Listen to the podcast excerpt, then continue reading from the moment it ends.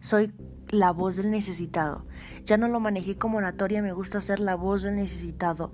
Y mira que te lo digo claramente, cuando uno tiene eh, claro lo que es ser oratoria y tener el poder de las palabras, es algo magnífico. Muchos piensan que es subir y gritar un escenario. No, para mí es ya claramente ser la voz del necesitado. Y eso es algo magnífico, algo que nadie puede cambiar, algo que nadie te va a quitar y vas a seguir continuando haciéndolo. Eh, eh, yo subía a, subía varios escenarios tuve la oportunidad de concursar en alguno que otro y me di cuenta que los jóvenes tienen buena memoria, retienen y crean un buen discurso, otros no, no tienen esa capacidad para retener información y tienen que aprenderlo, tienen que escribirlo, tienen que grabarlo. Pero me daba cuenta que muchos de ellos no